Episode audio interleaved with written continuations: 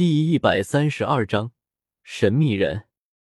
人我给你带来了玄冰灵果，从来没有被人类服用过，再加上那些杂七杂八的奇珍异果，都拥有着极强的冰属性魂力。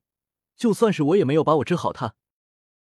一个密封的空间里，雪地随手把云山扔在地上，有些不满的说道：“作为拥有几十万年生命。”极北之地真正霸主的他，可不相信这世间会有什么天生的属性能吸引接近十万年修为的魂兽。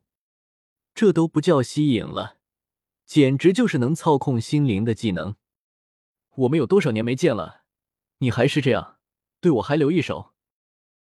似乎是已经习惯了，雪帝并没有对突然出现的声音感到惊讶，他满不在乎的说道：“我在乎的只有极北之地的安宁罢了。”其他人不关我的事，你强行让雨儿度过二十万年修为的天劫，引发天地劫难，致使我极北之地发生了前所未有的动乱。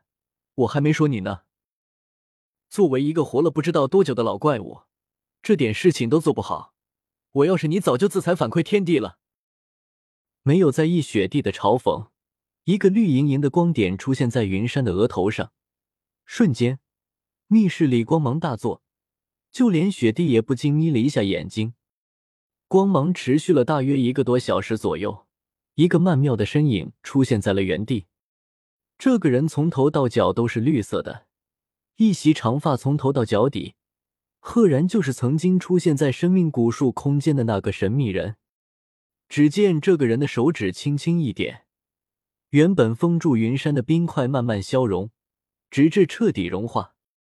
他有些意味深长的看着盘坐在那里、气息接近虚无的云山，声音低沉的说道：“这个人是我，也是魂兽一族的希望。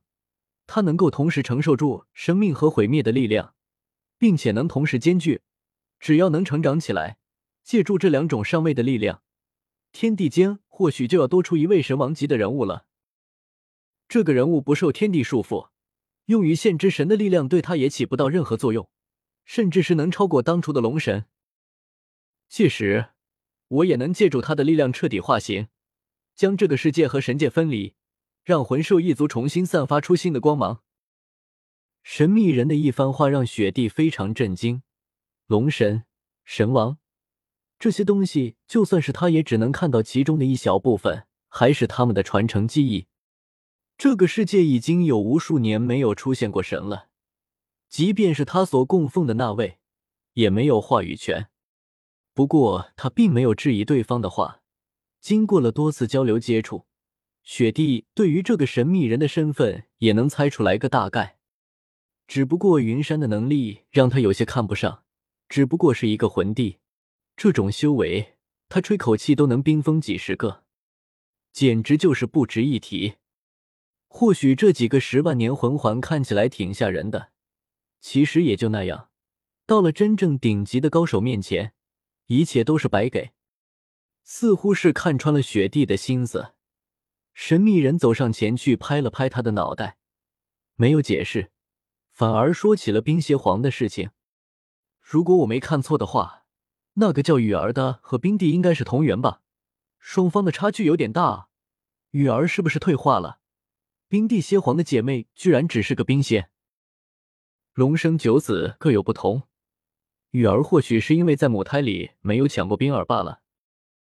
雪帝见神秘人只开话题，也没有聊下去的想法了，随口糊弄了一句，转身就想离开，又突然想到了什么，有些好奇的看了一眼神秘人。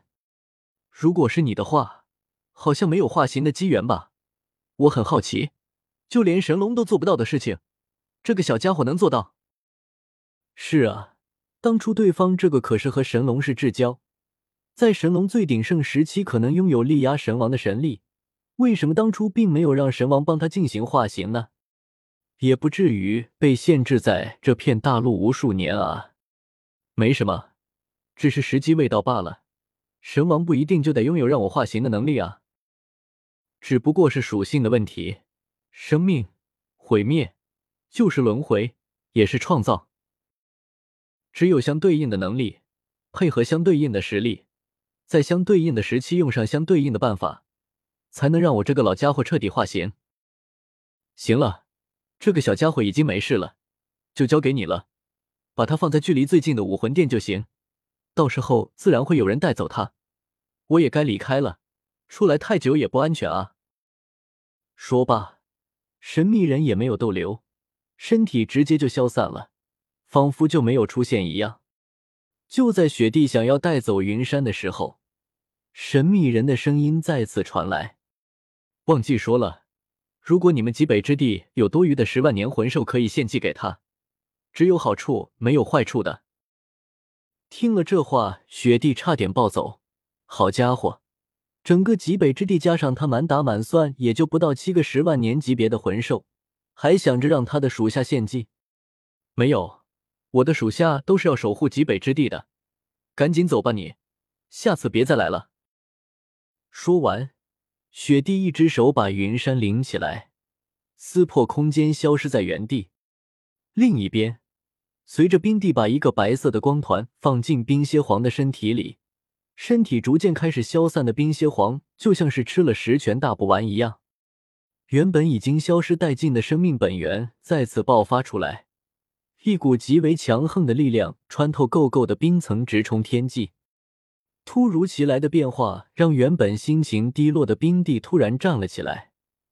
原本他还以为这次真的要无力回天了呢。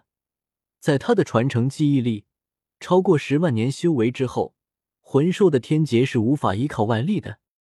冰蝎皇的身体开始发生变化，原本和冰碧蝎有些差距的本体也开始慢慢发生变化。有些血脉返祖的意思了。看到这种情况的冰帝更是激动。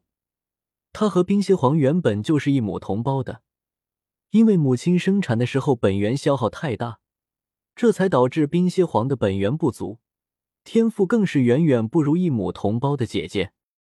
这下好了，不知道雪帝从哪里获得的天才地宝，不禁让冰蝎皇成功的度过了二十万年修为的天劫。